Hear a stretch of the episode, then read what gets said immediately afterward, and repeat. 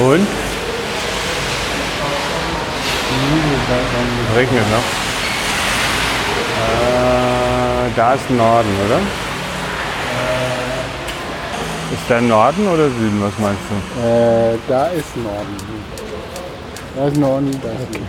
Gut, dann Äh, können wir unten rum zu dem anderen Ausgang. Jetzt klatschen wir mal ganz kurz.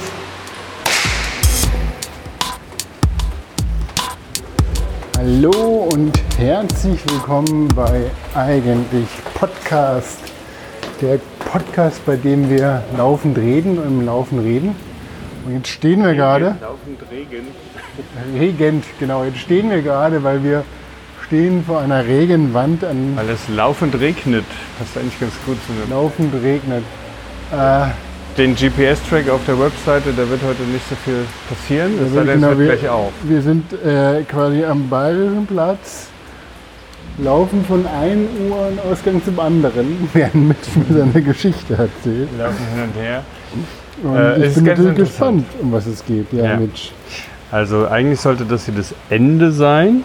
Am Bayerischen Platz 1 in Berlin werden wir eine Plakette sehen. Und dann dachte ich, okay, jetzt hat sich das alles wegen dem Regen so ein bisschen hin und her geschoben, dass wir hier anfangen. Aber wer weiß, vielleicht ist es trotzdem noch das Ende der Folge, weil wenn der Regen nicht aufhört, werden wir diese 120 Meter bis zu dieser Plakette Nicht schaffen. nicht schaffen. Genau. Nicht trocken schaffen. Aber ähm, ich habe ja vorgesorgt, ich habe mein Regencape an, allerdings ohne Kapuze. Ja, und ich habe ähm, nicht vorgesorgt. Ich bin völlig überrascht worden. Und, ähm, Du bist das quasi das Schweinchen bei den drei Schweinchen und der Wolf, das einfach so sein Haus aus Stroh baut. Ne? genau, ich bin der Strohkopf in der Familie. Deshalb bin ich pitschenass schon, weil ich irgendwie zur U-Bahn gerannt bin, um hierher zu fahren. Und die Folge, die ich heute äh, machen möchte, äh, vielleicht, äh, wir sind gerade unten in der U-Bahn-Station, vielleicht finden wir ja sogar die Person. Ich möchte, also Ausgangspunkt ist der, die Märchenserie, die du angefangen hast. Dazu möchte ich was machen. Und äh, ganz speziell hattest du ja gemeint, so, du wolltest ja bei dem Eisenhans dieses Thema so, wie würde man in der Therapie oder wie könnte das so genutzt werden. Und dann habe ich mich an ein Buch erinnert, das ich gekauft, aber nie gelesen hatte. Und jetzt habe ich es fast gelesen. ähm, das ist von Erich Fromm und dessen Plakette sehen wir nachher, ich vor. Vielleicht ist er aber hier unten auch irgendwo abgebildet. Erich Fromm ist Psychoanalytiker, ähm, ist auch eine Brücke zu dem Gestalttherapie-Thema. Er hat zusammen mit Gottfried Ben, bringt dir was? Bringt dir was? Gottfried Ben ist total interessant, aber bringt mir jetzt gerade nichts. Aber wir werden ihn finden, das sind ja hier unten alle irgendwie aufgeführt. Albert Einstein, da ist allerdings nicht gesagt, warum. Weißt du, warum die hier aufgeführt sind? Ähm, mehr. Ich nehme mal an, weil die in der Nähe gewohnt haben. Wer wohnt und arbeitet noch im bayerischen Viertel? Okay, da stehen sie doch alle. Genau. Hier, da ist er, Erich Fromm. 1900 bis 1980, Psychoanalytiker, bayerischer Platz 1. Hatte der hier seine Praxis? Von 1930 bis 1933. Hat er seine Praxis? Steht ja da. Genau. Ähm, ja, und der hatte, also ist eigentlich auch Soziologe, ähm, auch aus Frankfurt, hat parallel mit Fritz Pölz, dem Mitbegründer von der Gestalttherapie, auch äh, bevor es die Gestalttherapie gab, ähm, die analytische Ausbildung parallel gemacht. Die haben zeitlang auch in Amerika nach der Emigration wohl Kontakt gehabt und überlegt, ob sie zusammen was machen würden. Insofern ist da auch ein, eine Verbindung, das wird man auch später sehen, in der Art und Weise, wie Erich Fromm darüber spricht, Träume zu analysieren. Äh, weil da ist ein Unterschied. Wir werden ein bisschen über Freud sprechen, ein bisschen über Jung sprechen und aber auch über die Gestalttherapie, beziehungsweise speziell Erich Fromm, der nicht Gestalttherapeut ist, sondern der der Neopsychoanalyse angehört, die versucht hat, so ein bisschen ab 1920 so ein bisschen äh, zu reformieren, die Psychoanalyse ein bisschen zu reformieren. Ähm, so viel ganz kurz zur Einleitung. Ist zu laut hier. Ähm, spannend, spannendes Thema. Ja, es ist lustig, wenn Äh, ich finde auch, ähm, ich meine, Erich Fromm, das ist ja auch so eine prägende Gestalt, der doch haben oder sein geschrieben. Genau, ja. Das ist doch das Buch, was man dann als Teenie liest. Und die Kunst zu lieben hieß auch Ja, ein ja. Buch. Da wurde er also richtig So ein bisschen wie mit Hermann Hesse und Erich Fromm, das sind so die prägenden Teenie-Bücher. Ich will das aber jetzt, ja, ja, haben oder sein, habe ich gelesen, ja. Und äh, das Glasperlenspiel, wenn uns das weiterhilft. Nein, das ich nicht hören. Ach. Also die ganze Ich habe so das Gefühl, auch wenn wir jetzt über, natürlich sprechen wir jetzt halt über Märchen und Träume und Mythen, aber äh, wenn wir eben über Psychotherapie und Psychoanalyse nachdenken, dass wir jetzt hier mit Mikros hin und her rennen und so brabbeln, ist ja irgendwie okay, weil wir sind Gott sei Dank ja nicht eine Person, so. wir reden miteinander. Aber trotzdem merke ich, dass es für mich so ein unwohles Gefühl ist, dass wir jetzt hier sehr, obwohl niemand da ist, fühle ich mich hier auf einmal sehr ähm, eingeengt. Störung muss man zulassen. Das habe ich gelernt in der anderen Episoden dann. Genau. Aber ich finde, ich fühle mich ganz wohl, weil gerade diese Regenwand äh, sperrt so ein bisschen die Menschen in diesen U-Bahn-Stationen und S-Bahn-Stationen ein und es schafft auf einmal so eine Gemeinschaft, die eigentlich nie so richtig in der, in der, in der S-Bahn passiert, weil die Leute können nicht raus, weil es einfach Ja, ich bin in Wilmersdorfer Straße eingestiegen und da gehen so drei Treppen runter Richtung U-Bahn und auf halber, auf halber Strecke sind noch so ein paar Shops, Asia äh, Snack und so eine Bäckerei und so. Und dann haben die so architektonisch so Löcher in der Decke gelassen. Das heißt, von oben hast du immer Sonnenlicht, aber jetzt hat es halt auch Regen. Ich bin also die Treppe runtergelaufen und dann war sowieso schon wie so kleine Wasserfälle auf den Treppenstufen. Und dann unten war aber auch alles total rutschig und nass und du kamst so runter und da standen dann auch so 40, 50 Leute. So, hier ist es jetzt relativ leer. Das ist eine ganz komische Stimmung. Ja. Es könnte auch ein Traum sein, damit sind wir schon Oh ja. mitten im Ja, Thema. genau, dann ähm, Mitch. Also Er- Erich Fromm und ähm, Traumanalyse. Ja? Und ähm, hast du mir da noch äh, vielleicht ein Märchen mitgebracht? Ich habe dir ein Märchen mitgebracht. Also eigentlich wäre es ja andersrum gewesen. Wir fangen jetzt mit Erich Fromm an, obwohl wir an diese Plakette wahrscheinlich wirklich erst drankommen, wenn die Folge zu Ende ist. Äh, wir werden uns Rotkäppchen anschauen. Oh wow, Dann okay. machen wir das Spiel andersrum. Also jetzt habe ich quasi was äh, auf der Karte. Okay, oh, ah ja, ich warte mal, ich muss mal kurz. Äh, Flugmodus bitte, Flugmodus. Oh ja, Flugmunde. Genau, und dann werde ich dann dich immer so ein bisschen vorneweg fragen, was fällt dir dazu ein. Ich werde es aber nicht genau vorlesen und ich habe es auch nicht vorproduziert, sondern ich habe die Zusammenfassung, das kennt ja auch irgendwie jeder. Die Zusammenfassung aus Wikipedia werde ich vorlesen, die inhaltliche Zusammenfassung, nicht den Originaltext. Und das sollte dann eigentlich das Thema sein, nämlich wir machen Märchen, wir machen Rotkäppchen. Ich mache das mal quasi äh, angelehnt an Erich Fromms Analyse und wir kommen dann zum Schluss hier an und sprechen zum Schluss ein bisschen über die Biografie des Mannes und die Einbindung. Aber dann kannst du ja mit der Biografie jetzt starten oder willst du lieber mit dem Märchen starten? Ich fange einfach andersrum an. Ich habe Erich Fromm vorgestellt, äh, ganz kurz, und würde jetzt gleich mal äh, ein Zitat aus dem Buch, ähm, jetzt weiß ich gar nicht, wie rum das Märchen Mythen Träume erschien es erstmal, glaube ich, 51 in Amerika und 57 in der deutschen Übersetzung. Und da drin ist auf Seite 12 ein einleitendes Zitat, was ich äh, ganz gut finde. Er sagt, wenn wir schlafen, erwachen wir in einer anderen Daseinsform. Wir träumen. Wir erfinden Geschichten, die sich nie ereignet haben und für die es im wirklichen Leben manchmal keine Entsprechung gibt. Manchmal sind wir der Held, manchmal der Bösewicht, manchmal erleben wir die herrlichsten Dinge und sind glücklich, oft werden wir in höchsten Schrecken versetzt. Doch welche Rolle wir auch immer im Traum spielen, wir sind Autor, es ist unser Traum, wir haben die Handlung erfunden. Punkt. Diese große Pause zwischen Handlung und Erfunden war ein Zufall, aber passt ganz gut. Und ähm, es steht im Originaltext, wir sind der Autor. Da habe ich gesagt, wir sind Autor. Ich habe das der verschluckt, um das nicht gegenderte ein bisschen zu entschärfen. Aber es ist eben aus einer anderen Zeit, in der Gendern einfach kein Thema war. Aber es fällt, finde ich, inzwischen auf, wenn man sowas liest. Also in diesem Zitat, was ich schön finde, ist so, wenn wir schlafen, gehen wir in eine andere Daseinsform. Er zitiert in dem Zusammenhang auch, ich glaube, einen japanischen Philosophen, der mal gesagt hat, gestern habe ich geträumt, ich sei ein Schmetterling und heute weiß ich nicht, ob ich ein Mensch bin, der träumt, ein Schmetterling zu sein oder ein Schmetterling bin, der träumt, ein Mensch zu sein. Ja, also diese, dieses Gefühl, dass im Traum fast mehr noch, als wenn wir in Anführungszeichen wach sind, wir gar nicht genau wissen, dass wir träumen. Ne? Also es ist ja auch bei, wir sind ja eigentlich ein Film-Podcast bei Inception, gibt es ja auch diese, diese Sicherung, die die einbauen, ne? diesen Kreisel bei Inception, den, der irgendwie diese Rolle hat, dass er checken kann, ob er träumt oder quasi in so einem Traum gefangen ist oder nicht. Ähm, und diese Idee, wenn wir schlafen, erwachen wir zu einer anderen Daseinsform, finde ich auch schön, dass wir halt eben nicht weg sind, sondern dass wir in etwas anderes, es ist so ein bisschen, als ob es einen doppelten Vorhang gibt. Du gehst von der einen Bühne in die andere Bühne, die auch du bist. Ähm, und da erfinden wir Geschichten. So, ne? Und diese Geschichten, die wir erfinden, das ist ganz wichtig für ihn und auch in der Gestalttherapie eben. Wir sind Autor, es ist unser Traum, also so eine Art von Verantwortungsübernahme, Ownership. Wir haben das hergestellt. Ne?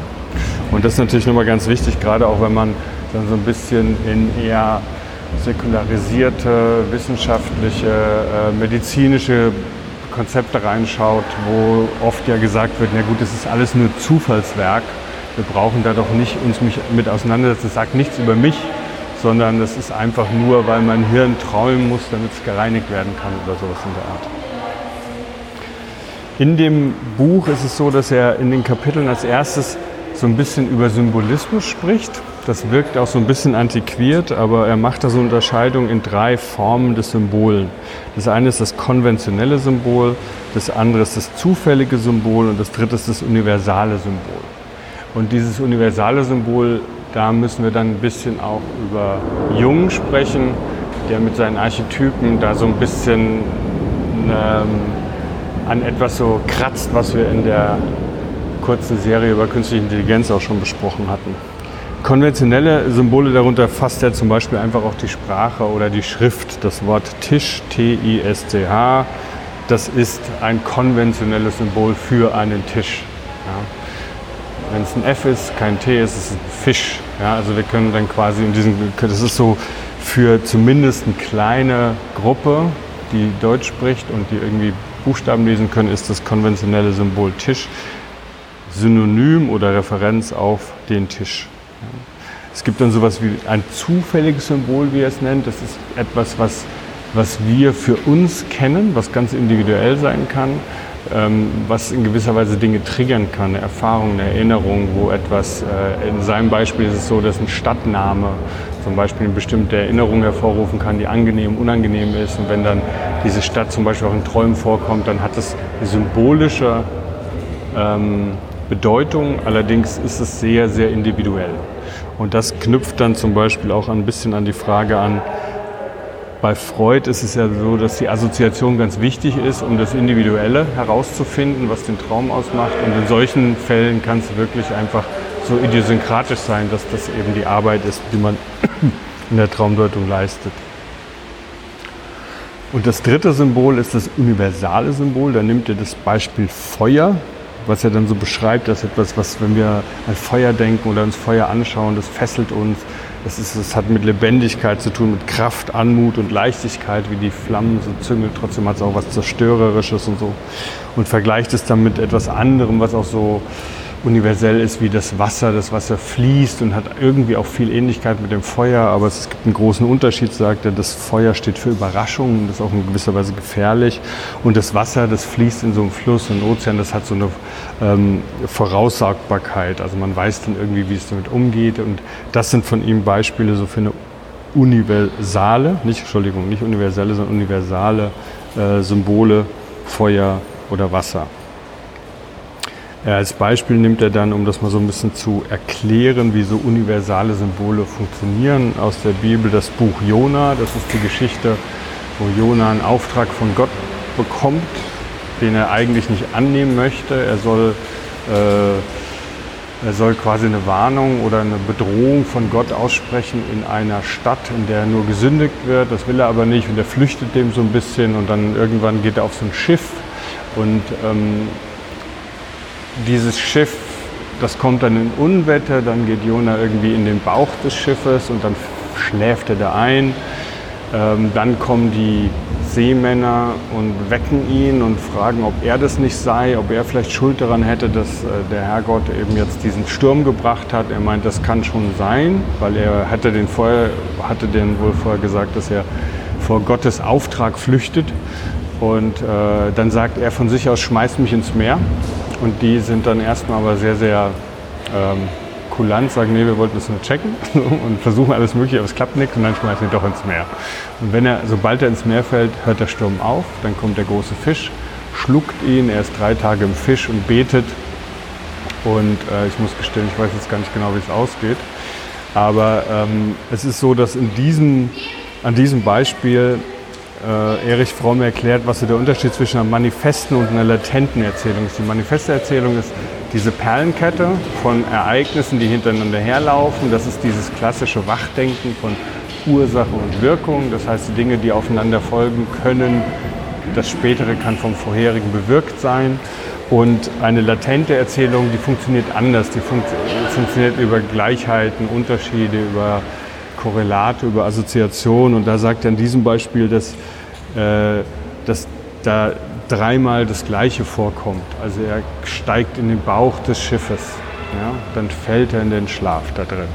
Dann springt er in das Meer hinein, dann ist er im Meer und dann schluckt ihn auch noch der Fisch. Also dreimal so dieses Gefühl, dass man in etwas drin ist. Ja, so. Und er beschreibt dann das in, diesem, in dieser latenten Bedeutung, in der latenten Erzählung sind dann eben die Dinge einfach verwandt miteinander und können dann nicht eine Reihenfolge ausdrücken, die in der Geschichte sonst als Plot immer noch drin wäre, sondern die Gleichzeitigkeit ausdrücken, können das verdichten, zusammenschieben, können sagen, okay, dieser Typ hat sich sowas von abgegrenzt, äh, irgendwas ist da, was er irgendwie nicht bearbeitet wird. Das wird jetzt nicht weiter gedeutet, aber das Beispiel fand ich irgendwie ganz gut. Und das ist sein Bereich zum Thema Symbole. Und dann spricht er eben über die Träume und macht da in gewisser Weise Vergleiche, ähm, weil auch die Träume haben manifeste und latente Inhalte. Manifeste Inhalte werden wieder dann zum Beispiel so wie Tagesreste. Oh, ich habe geträumt, äh, schreibe ich dir morgen, ne? ich habe geträumt, wir müssten einen Podcast aufnehmen und es hat gehagelt. Ja? Und dann, okay, dann gibt es sowas wie Referenzen zu dem, was wir heute erlebt haben, das heißt Tagesreste. Und dann passiert ja auch eine Geschichte. Die Geschichte ist vielleicht nicht äh, sinnvoll, da gibt es vielleicht Sprünge oder Dinge, die dann irgendwie interpretiert werden könnten. Aber es gibt auf alle Fälle erstmal manifesten Trauminhalte. Das Latente wäre dann das, was man, ähm, wo man eben auch den Blick noch drauf richtet. Und dazu sagt Fromm in dem Buch, es war Freud, der zu Anfang des 20. Jahrhunderts die alte Auffassung neu bestätigte. Und alte Auffassung meint er, dass in, ja, vor der Aufklärung, vor der Säkularisierung war halt und vor der wissenschaftlichen Aufarbeitung und Ergründung des Körpers und der Psyche und so weiter, war halt Traumdeutung. Es ist auch eines der Zitate ganz am Anfang des Buches. Im Talmud steht wohl drin, ein ungedeuteter Traum ist wie ein ungelesenes Buch. Ja, also da steht was drin und wir haben uns aber dem verweigert, es zu lesen. Und diese alte Tradition wurde dann irgendwie gebrochen. Da wurde dann eben dem ähm, Organismus, dem Körper, wurde das äh, metaphysische, spirituelle erstmal aberkannt und es muss irgendwie eine andere Erklärung geben. Bauchschmerzen, schlecht gegessen oder so in der Art. Und Freud war das, der halt hier nach Fromms Worten diese alte Auffassung neu bestätigte, dass die Träume sinn- und bedeutungsvoll sind, dass wir nichts träumen, was nicht ein wichtiger Ausdruck unseres Innenlebens ist und dass man alle Träume verstehen kann, wenn man nur den Schlüssel dazu besitzt. Und im gleichen Absatz sagt er auch noch dann, dass es aber natürlich so ist, dass wenn man physiologisch den Schlaf betrachtet, dann ist es ein Zustand, wie er sagt, der chemischen Regeneration des Organismus. Und das ist auch was, was man heute immer noch irgendwie unterstreicht. Da gab es unterschiedliche äh, Theorien, was denn Schlaf und Träumen eigentlich sein könnte. Aber der Schlaf ist, das hat man wohl heute auch noch immer als Theorie, die Zeit, in der ähm, sich das Gehirn entgiftet oder entschlackt. Also da, wenn ich da mal kurz einhaken darf, also Schlaf Träumen ist eine andere Kiste, aber Schlaf ist tatsächlich, und das äh, ist auch so die jüngste äh, Forschung in der Biologie, so, dass alle, alle Organismen irgendwie schlafen. Und das ist, war eine, ich hatte da neulich eine Dokumentation, ich glaube, die lief auf Arte oder so gesehen. War sehr faszinierend.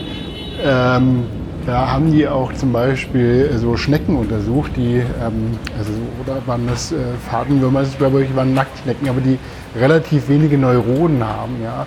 Also die mit so einem kleinen Gehirn ganz gut zurechtgekommen sind und das Einzige, was die machen, halt, ist irgendwie fressen, ficken, schlafen. Mehr können die nicht. Und dann Doch, haben, die können sogar noch ihr Geschlecht ändern. ja, ja, sowieso, ja, stimmt. Und ähm, dann wurden die bei dem Schlaf, wurde dann die eine Gruppe gestört, die Kontro- Kontrollgruppe nicht. Und dann mussten die halt irgendwie äh, eine Aufgabe lösen, um zum Fressen, ich krieg's nicht mehr ganz zusammenzukommen. Ja? Und es war dann signifikant so, dass die, äh, die dann beim Schlaf gestört, die Gruppe einfach auch viel weniger gegessen hat und die Aufgaben nicht richtig lösen konnten. Also ist diese Regeneration und auch diese, also diese Verarbeitung, das Lernen, also das vor allen Dingen Schlaf und Lernen wird ganz, ganz nah beieinander gesehen. Ja, dass auch eben nachts äh, diese Lernprozesse, ähm, diese Träume, das ist ja auch so eine Theorie, dass Träume quasi nochmal so eine Art äh, Nachbearbeitung von Erlebten sind, um es dann irgendwie nochmal anders zu speichern. So, jetzt äh, treten wir ins Freie. Wir sind Vielleicht jetzt- hört man es am Sound, vielleicht auch Ich nicht, weil wir wieder die Auphonic-Filterwelt drüber bügeln. Ja, mal gucken, wie lange wir das hier aushalten. Und Das wir sind jetzt, und jetzt ist es wirklich so, ja, dass, dass der Regenstreifen mit Gewitter ist durchgezogen und wir sind jetzt am Bayerischen Platz ja, und wir gucken, wenn das jetzt noch in deine Geschichte passt, wir schauen jetzt mal, ob wir die Tafel, Gedenktafel von Erich Fromms Praxis finden. am Bayerischen Platz 1 und ich glaube, das ist eins von diesen Häusern da am nördlichen Ende, wenn ich das in der Karte richtig gesehen habe. Ähm, es ist jetzt so ein bisschen, ich habe so ein bisschen Sorge, weil wir natürlich auch mit Mikro und Handy rumlaufen und ich habe keine Regenjacke und nichts. Beuge mich so über mich. Ich komme jetzt gerade vor wie eine von diesen äh, gestörten Schnecken. Ja, also ich glaube, die Sorge ist, naja, es ist, kommt so ein bisschen Nachregnen, aber ich glaube, da kommt nicht mehr viel. Ansonsten kann ich habe zwei Jacken. Kann ich dir eine geben. Gott sei Dank habe ich eine fitte Schnecke neben mir. Bitte, ne, die die Aufgaben für heute gelöst hat. Ja. Nein, aber apropos Aufgabe, ich freue mich auf die, auf das Die- Märchen. Genau, wir rennen jetzt eben Richtung Rotkäppchen, um das nochmal irgendwie äh, hier fest zu verhaken. Wir haben es nicht vergessen, Rotkäppchen kommt noch. Bayerischer Platz 1, da steht's. Jetzt ist dann, da ist sie ja auch schon. Uah! Und der Regen von dem Gerüst tropft runter. Und wir stehen hier vor der Plakette von Erich Fromm, am 23.03.1900 in Frankfurt geboren, 18.03.1980 in Locarno gestorben, Sozialwissenschaftler, Humanist und Psychoanalytiker und lebte zwischen 1928 und 1930 in Berlin. Die Praxis stand unten, war von 1930 bis 1933. Müssen wir jetzt noch mal ein bisschen hier Quellen suchen, was jetzt stimmt. Er lebt hier, um die Psychoanalyse am Berliner Psychoanalytischen Institut systematisch zu lernen. Mitbegründer des Frankfurter Psychoanalytischen Instituts und Mitarbeiter am Institut für Sozialforschung in Frankfurt. Und wie gesagt, auch da war eben äh, Fritz Perls und Lore oder Laura Perls, das ist die, die Frau von Fritz Perls oder umgekehrt eben auch Mitbegründerin der Gestalttherapie ist. Die ist auch aus Berlin. Die hat hier als Gestaltpsychologin zuerst gearbeitet und dann auch die analytische Ausbildung in Berlin gemacht. Zurück zu Erich Fromm. Er emigrierte 1934 in die USA und entfaltete dort seine kritischen und politischen Gedanken in Forschung und Lehre. Er wurde zu einer der Leitfiguren der Studentenbewegung. Das äh, ist bis, bis zu Floh durchgedrungen. Haben oder sein, die Kunst zu lieben. Das waren die wichtigen Bücher. Er ist Mitbegründer der International Federation of Psychoanalytic Societies, dem Dachverband nicht-orthodoxer psychoanalytischer Gesellschaften 1962. Würdest du dich auch, äh, würdest du Gestalttherapie auch im, im, äh, in dem Raster nicht orthodoxer psychoanalytischer Gesellschaften einordnen? Ja, die Gestalttherapie ist, äh, ist schon so ein Bruch einerseits, aber andererseits finde ich, dass es eine sehr, sehr äh, klare Linie von der Psychoanalyse in die Gestalttherapie gibt.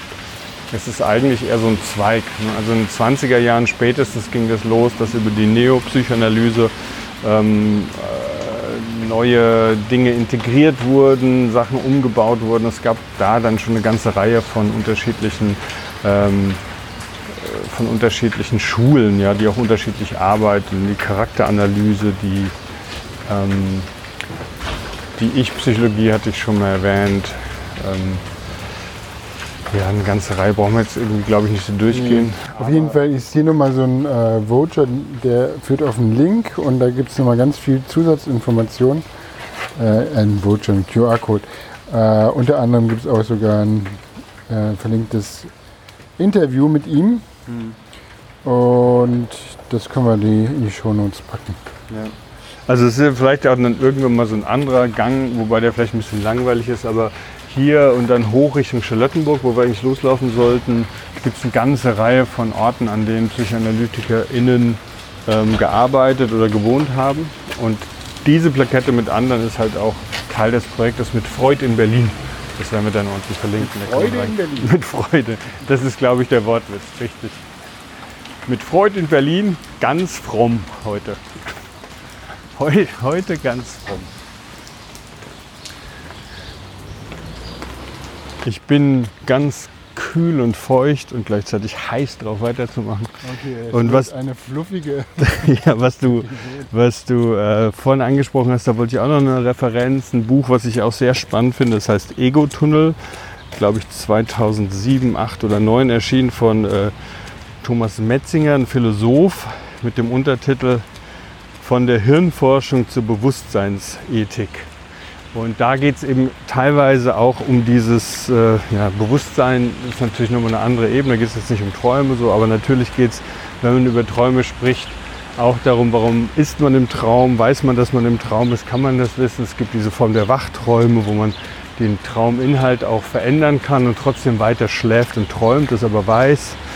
Ähm, es gibt so manchmal so Wahrnehmungsthemen wie äh, Déjà-vu zum Beispiel, wo man ähm, sich auch fragt, wie ist es mit, der Bewusstsein, mit dem Bewusstsein alles verkoppelt. Und in diesem Buch geht es eben auch in einem Kapitel um das Träumen per se. Und da wird dann neurophysiologisch aufgeführt, die Theorie, dass wir müssen immer wieder mal Temperatur checken. Das ist evolutionär bei uns so drin.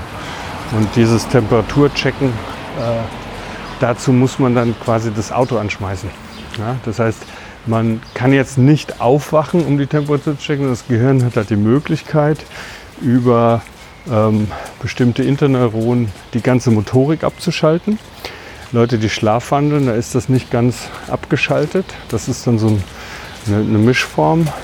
Und vor allen Dingen der REM-Schlaf, also wenn die Augenbewegung äh, sichtbar ist, auch wenn jemand träumt, hat damit zu tun, dass die Augenmuskeln nicht durch die Medulla oblongata, also im Rückenmark gehen und deshalb nicht vom Körper abgeschaltet werden können. Die Augen bewegen sich, äh, sonst würde der ganze Körper sich beim Träumen. Also das ist quasi so ein neurologisches Indiz dafür, dass äh, bestimmte, bestimmte Nervenbahnen dann aktiv sind. In dem Fall geht es jetzt nur darum, dass die halt sagen, der Schlaf wurde erfunden, damit der Körper seine Temperatur überprüfen kann, ohne dass er sich bewegen muss, was ja Energie kostet und der Schlaf sei halt irgendwie wichtig. Und ähm, zu dem anderen Thema, was du meintest, ich kenne jetzt die Doku nicht, die du beschrieben hast. Ich finde Schlaf auch total spannend, weil Schlaf ist natürlich erstmal was, was wir so alleine machen. Bei ganz vielen Tieren ist es so, das kennst du wahrscheinlich auch, aber sicher in der Doku, dass die Gehirnhälften abwechselnd schlafen. Ja, Äh, bei bei. Zugvögeln ne? und bei, äh, ja, bei teilweise bei Meeressäugern. Ja, bei Delfinen, aber auch bei, ähm, Haien, glaube ich auch. nee, es gibt glaube ich sogar äh, Landsäugetiere, wo das so ist. Auf jeden Fall ist es auch so, das äh, fand ich total irre, dass halt Schlaf in gewisser Form trotzdem sogar auch ein Gruppenphänomen ist. Und zwar ist es bei Fischottern in Kanada so, dass wenn die schlafen, halten die sich fest, dass sie nicht abgetrieben werden. Das sieht so total süß aus. Das ist so knuffig. Und das andere, da habe ich aber, weil ich hatte das auch mal recherchiert, habe ich gar nicht so viel im Netz dazu gefunden. Aber wenn du, wenn Vögel schlafen, sind die ja auch bedroht, in Anführungszeichen. Da gibt es Fotos, wenn ich, ich, ich gucke nochmal, will eins finden. Ähm, da sitzen dann so ein paar Enten, vielleicht so acht Enten nebeneinander. Und die Enten ganz außen, ganz rechts außen, hat das Die linke Auge die Enden der Entenschlange, die, äh, ganz rechts hat das linke Auge auf, ganz links hat das rechte Auge auf und guckt dann mit diesem Weitwinkel weg von dieser Gruppe. Ne? Die, die monitoren mit der halben Gehirnhälfte, ob da irgendwas sich denen annähert. Ah, ja. Und das machen aber nur die Äußeren. Und manchmal wechseln die auch die Position, dass die auch mal mit beiden Hälften schlafen können. Also. Und das finde ich total irre, dass halt so wirklich dieses, dieser Schlaf dann wirklich ein Gruppenevent wird. Natürlich kann man Wache stehen, nicht, aber das hat sich ja scheinbar wirklich so ins Verhalten und das ganze Zusammenleben eingespielt. Und wir wissen ja sowieso, dass alles miteinander verbunden ist, dass Schlaf auch ein Gruppenphänomen ist, finde Ja, ich. toll. Ja. Ja, und das gibt ja, kennt man auch, wenn man kleine Kinder hat, wenn die dann irgendwann so müde sind, dann zieht er das selber auch runter. Und selbst beim Wandern auf der Hütte ist irgendwann einfach klar, jetzt schlafen alle. Es gibt so einen Punkt, da kippt das dann. Da reißt man sich gegenseitig runter. Ja, Das ist äh, Hüttenruhe. Also hast du uns eine ganz spannende Tour hier ausgesucht.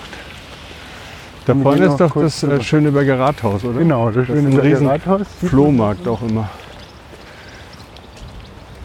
Also wir gehen jetzt mal ganz kurz, bevor wir dann bei Rotkäppchen ankommen, gehen wir jetzt mal kurz durch Freud ein bisschen durch und dann durch Jung so ein bisschen durch, um dann zurückzukommen wieder zu Fromm. Kannst du auch zwei Folgen draus machen. Nee, das ist glaube ich, das ist glaube ich eine Folge und dann Okay. ist gut so. Gut, nee. Weil ich finde, ich find, mit Freud und Jung sind so zwei sehr unterschiedliche Ansätze spürbar. Und Fromm hat dann so einen Ansatz, den ich persönlich auch mh, am ja, wahr oder falsch kann man nicht sagen, aber am. Am anwendbarsten oder am Anwendbar. verbindlichsten, wenn man mit PatientInnen arbeitet. Ja. So Also das heißt in, in der praktischen Arbeit. In der praktischen Arbeit, genau. Wenn wir mit Freud anfangen, dann, wir hatten ja schon ein bisschen in anderen Folgen da so einen Hintergrund.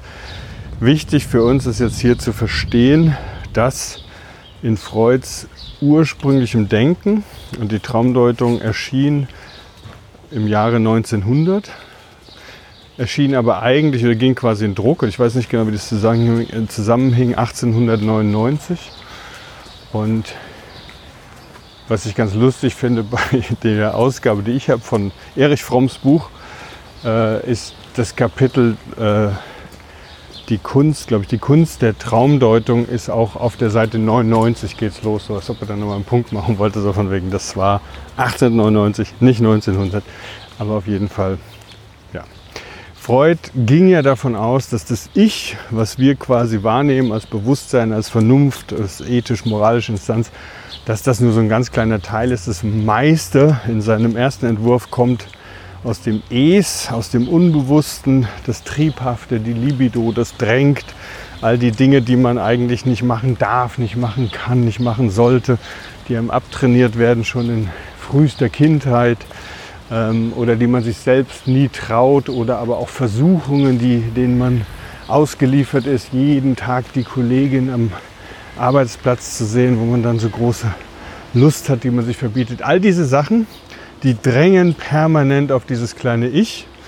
Und ähm, während des Traumes passiert Folgendes.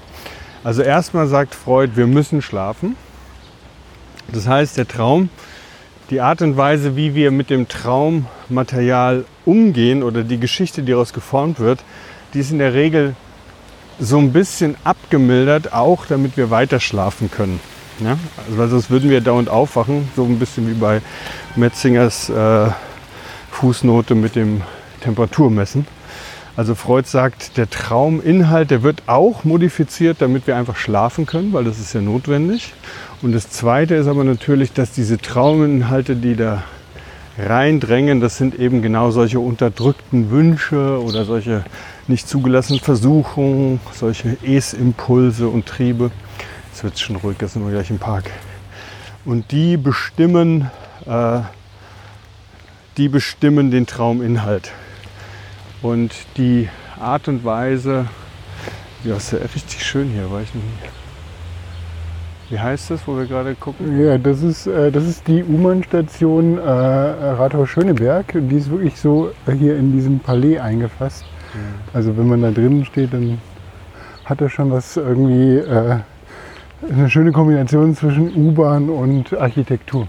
Mhm. Ja, sehr schön. Ähm, die Hauptformeln, mit denen äh, wir die Träume, das Traummaterial äh, verändern, sind laut Freud die Verdichtung und die Verschiebung. Also die Verschiebung ist so eine leichte Form der Verdrängung. Verschiebung bedeutet, dass wir dann irgendwie im letzten Meter noch irgendwie abbiegen und nicht wirklich im Traum klar erleben, was wir als Impuls oder als Wunsch haben, sondern das wird eben so ein bisschen abgeschoben, weil es eben zensiert ist. Er spricht auch von der Zensur. Und Verdichtung auf der anderen Seite ist so ein bisschen wie das, was äh, ich jetzt auch mit dem Erich Fromm Beispiel gesagt habe, im Bauch des Schiffes, im Meer und dann wieder im Fisch drin. Also dass manche Dinge einfach sehr dicht zusammenkommen. Da fallen irgendwie ganz viele Dinge zusammen. Äh, bedeutet dicht in dem Sinne auch äh, bedeutungsaufgeladen? Ähm, ist, also das beste Bild, was man sich dazu, glaube ich, heranziehen kann, ist es wirklich von unten drängt. Es darf aber nicht durchbrechen, so ein bisschen wie in Alien, dieser Korps. Ja? Und ähm, um es nicht durchbrechen zu lassen, bleibt es, also wird der Druck quasi größer. Es wird verdichtet. Ne? Also es sind halt dann ähm, also quasi wie ein äh, Stern, der jetzt von der Supernova steht. Ne? Und man weiß nicht genau wann, aber du weißt, da drin geht es total ab und irgendwann ist dann halt auch äh, der Stern, der Strahlendruck so groß, dass es halt ausbricht.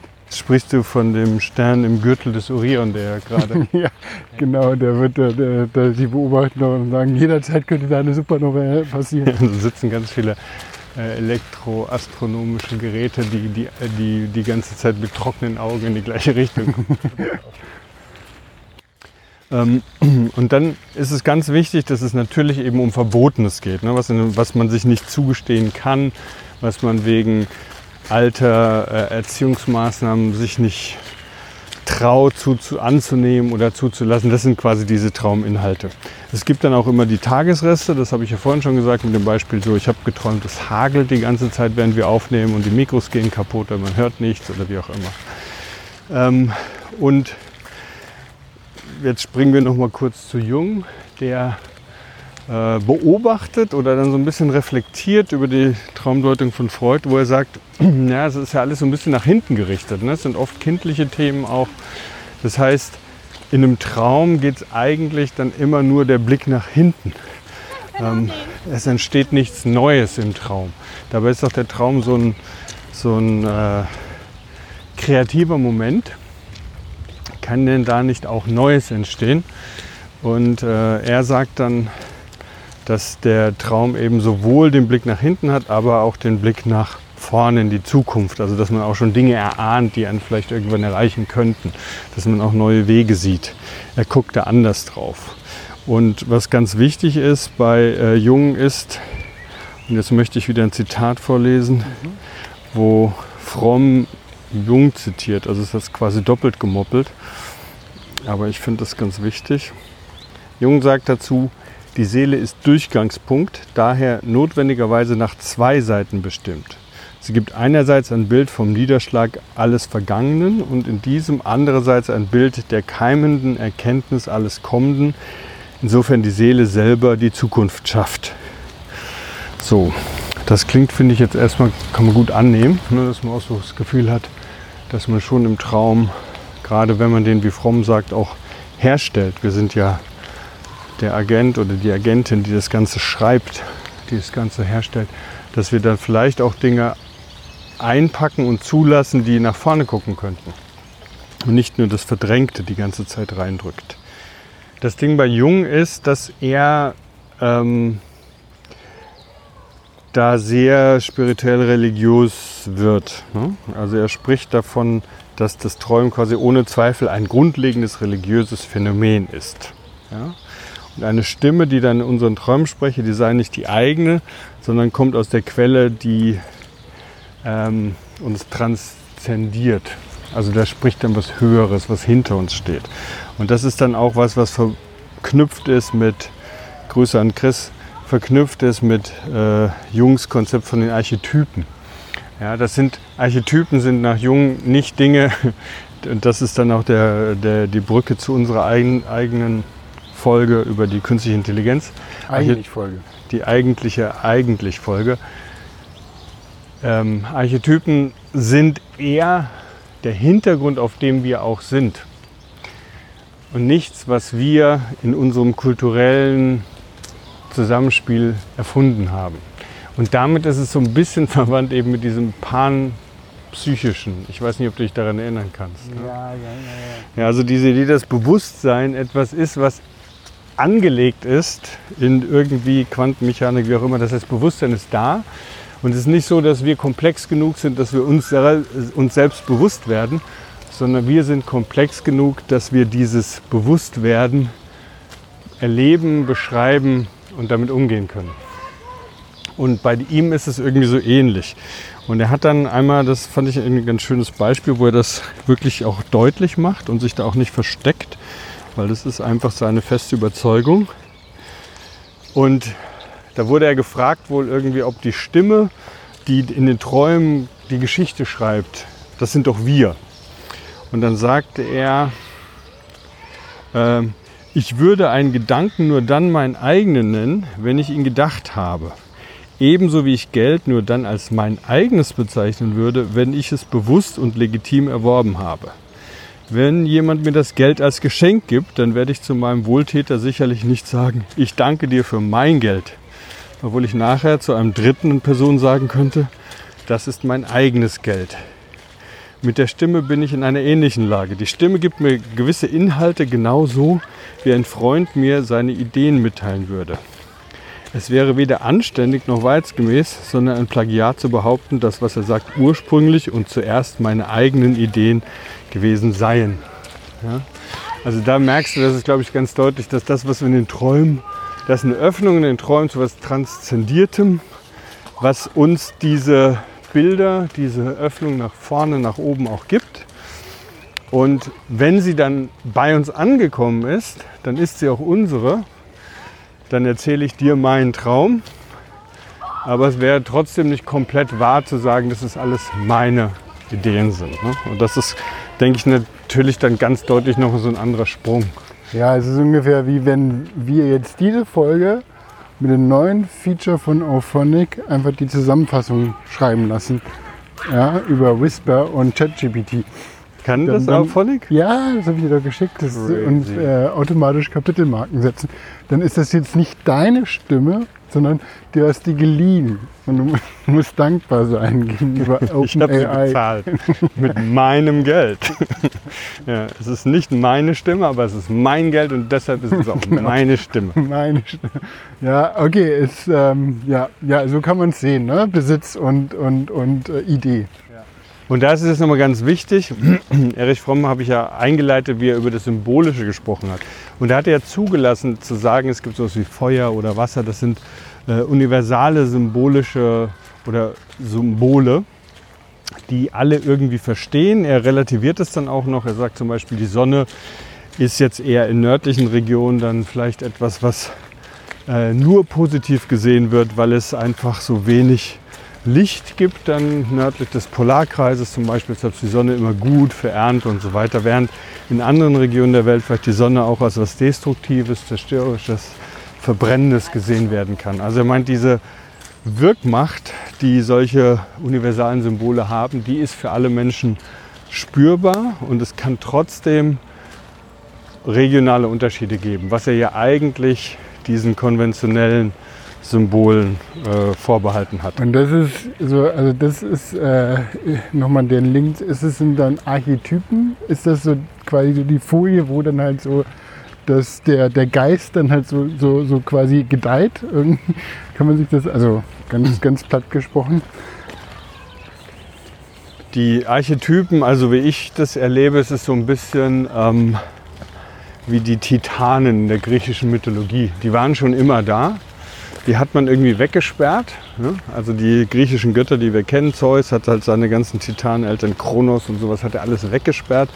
Aber die wühlen und wirken. Ja? Die sind nicht wirklich weg.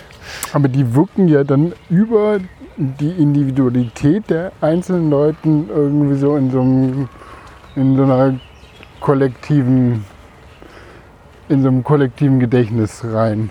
Ja, und dieses, und dieses kollektive Gedächtnis ist was, was Fromm zum Beispiel gut annehmen kann. Ne? Dass er sagt, das Kulturelle, unser Hintergrund, das ist dann auch ein Gestaltthema, Hintergrund versus Vordergrund. Der kulturelle Hintergrund wirkt rein und um den, um die Bedeutung des Vordergrunds zu verstehen, müssen wir auch den Hintergrund wissen. Ja, das ist das, was Fromm indirekt sagt. Wenn jemand von der Sonne träumt und ich würde mit dieser Person über den Traum sprechen wollen, dann ist es hilfreich zu erfahren, dass diese Person aufgrund von Dürre die Sonne immer als was Gefährliches wahrgenommen hat oder diese Person hat aufgrund von Dunkelheit Sonne immer als was Positives wahrgenommen. Das ist sozusagen der kulturelle Hintergrund, den Fromm auch so annehmen würde. Und mit dem Vordergrund, Hintergrund spreche ich quasi in gestalttherapeutischen Begriffen. Und bei Jung wäre es aber in der Reihenform, so wie er das da jetzt geschrieben hat, anders. Die Archetypen, die sind vor uns da. So, ja, so verstehe ich. Ich bin jetzt auch kein Experte. Vielleicht muss ich mich da mal reinlesen, wirklich dazu eine Folge machen, dann habe ich es endlich auch kapiert. Learning by Teaching in der Art. Ne? Aber ähm, in dem Verständnis, was ich jetzt gerade habe, sind die Archetypen nicht einfach nur kollektive, kulturelle, unbewusste Artefakte von Jahrtausenden der Menschheitsgeschichte, was natürlich für Mythen auch wieder gilt. Ne? Also zum Beispiel das Bild Sinnflut, da gab es ja dann irgendwelche Erkenntnisse vor ein paar Jahren, dass, glaube ich, am Schwarzen Meer, war das im Schwarzen Meer, dass es wohl irgendwann so mal einen Bruch gegeben haben muss, wo unendliche Wassermassen sich in kürzester Zeit da so reingegossen haben und vermutet, ob dieses Bild der Sinnflut sich da einfach gehalten hat. Und wir können uns natürlich vorstellen, dass die Sinnflut einfach ein archaisches Bild ist, was man äh, als Plotbild irgendwie so erfindet. Aber es ist nicht auszuschließen, dass es eben auch Erfahrungen sind, die das Ganze so ins Rollen mhm. gebracht haben.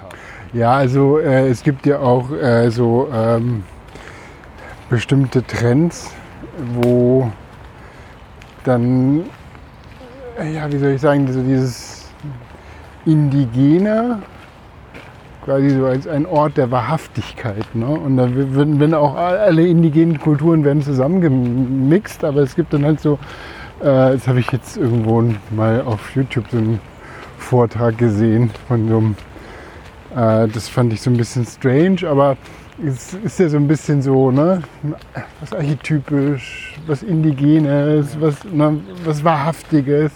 Und da kommt man an so eine Schicht. Und ich weiß nicht, ob das eine reine Projektion ist, aber so der Wunsch vielleicht auch, dass da was ist, was dann alles irgendwie so auch ein bisschen in Bedeutung oder in Kausalität bringt. Mhm. Ja, das ist vielleicht dann so ein bisschen auch wieder so ein äh, Gestaltthema. Das hatte ich ja in der letzten Folge mit der emotionsfokussierten Therapie auch so ein bisschen besprochen, diese, diese Rolle von Emotionen. Ne? Also man möchte vielleicht, wenn ich das jetzt so verbinde, man möchte vielleicht äh, über solche indigenen Verbindungen auch irgendwie ein Gefühl dafür entwickeln können, dass wir alle miteinander verbunden sind.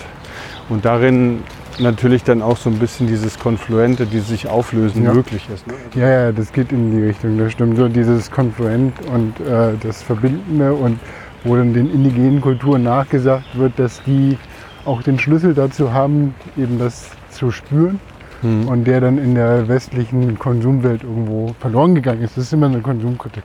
Hm. So, wir ja. gehen jetzt hier über diese kleine Brücke und äh, vorher müssen wir. Wir können übers Wasser laufen, noch so ein Archetyp. nee, wir ja, gehen äh, durch diese Pfütze oder um diese nee, Pfütze. Ich glaube, die, durch die Pfütze kommen wir nicht. Vielleicht. Wir müssen da, die, da hoch über die Brücke. Wir müssen da hoch. Dann müssen wir hier diesen Pfad lang gehen. Also ich wette, ich treffe dich oben. Ich wette, man kommt hier rum. Okay, also wir haben jetzt so Ansätze von Freud kennengelernt, Ansätze von Jung und ähm, sind auch immer wieder mit Fromm dann dabei.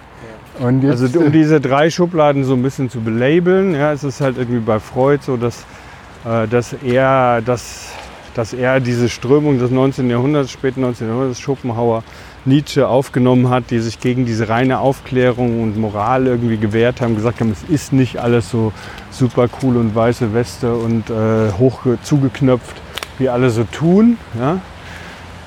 Ähm, da gibt es mehr. Das ist halt das, was man vielleicht dann nicht sagt, aber das heißt nicht, dass man es nicht doch tut, um es ganz verkürzt zu sagen. Und vor dem Hintergrund hat er dann eben diese Traumidee entwickelt, dass der Traum ähm, geprägt ist von diesen unbewussten Drängen, Trieben, Wünschen, die allerdings im Traum verändert werden. Die Mechanismen sind das Verdichten, dass dann vielleicht sogar auch was gut ausgeht, was im Alltag nie gut ausgeht, damit man nicht aufwacht.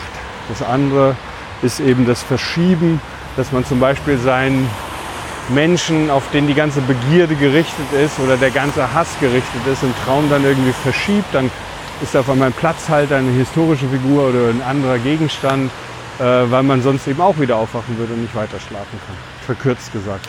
Jung hat als Kritik angebracht, okay, es geht ja nicht nur um das Vergangene und diese Kindheitsthemen, das Verdrängte, sondern es geht doch auch darum, dass im Traum mal was konstruktiv entworfen werden kann, eine Zukunft gesehen werden kann. Und kommt dann aber im zweiten Schritt mit den Archetypen, dass also hinter den die Träume in gewisser Weise eine transzendentale Öffnung darstellen, in denen wir empfänglich sind für buchstäblich Stimmen, die äh, allerdings nicht unsere sind, sondern die zu uns kommen. So. Und äh, Fromm eben ja. auch in der Anlehnung an den Zeitgeist der damaligen Zeit, die Neopsychoanalyse, die auch versucht hat, mit ein paar Sachen aufzuräumen. Das kommt dann nachher auch in dem Rotkäppchen-Thema nochmal ein bisschen. Äh, und aber eben auch die Gestalttherapie in der Verwandtschaft mit diesem existenziellen Denken, die sagt, wir haben Verantwortung, wir sind Akteure.